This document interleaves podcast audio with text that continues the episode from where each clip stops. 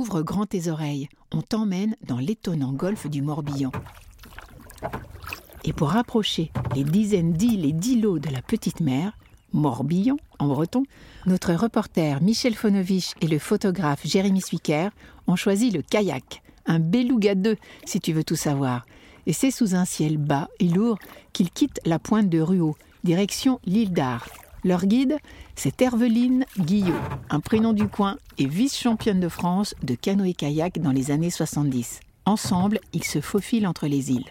Sur la gauche, nous avons un petit îlot. Hein, on a pu apercevoir euh, des hérons cendrés hein, tout à l'heure, et puis des utriépis, ces petits oiseaux avec le plumage noir et blanc, le bec orange.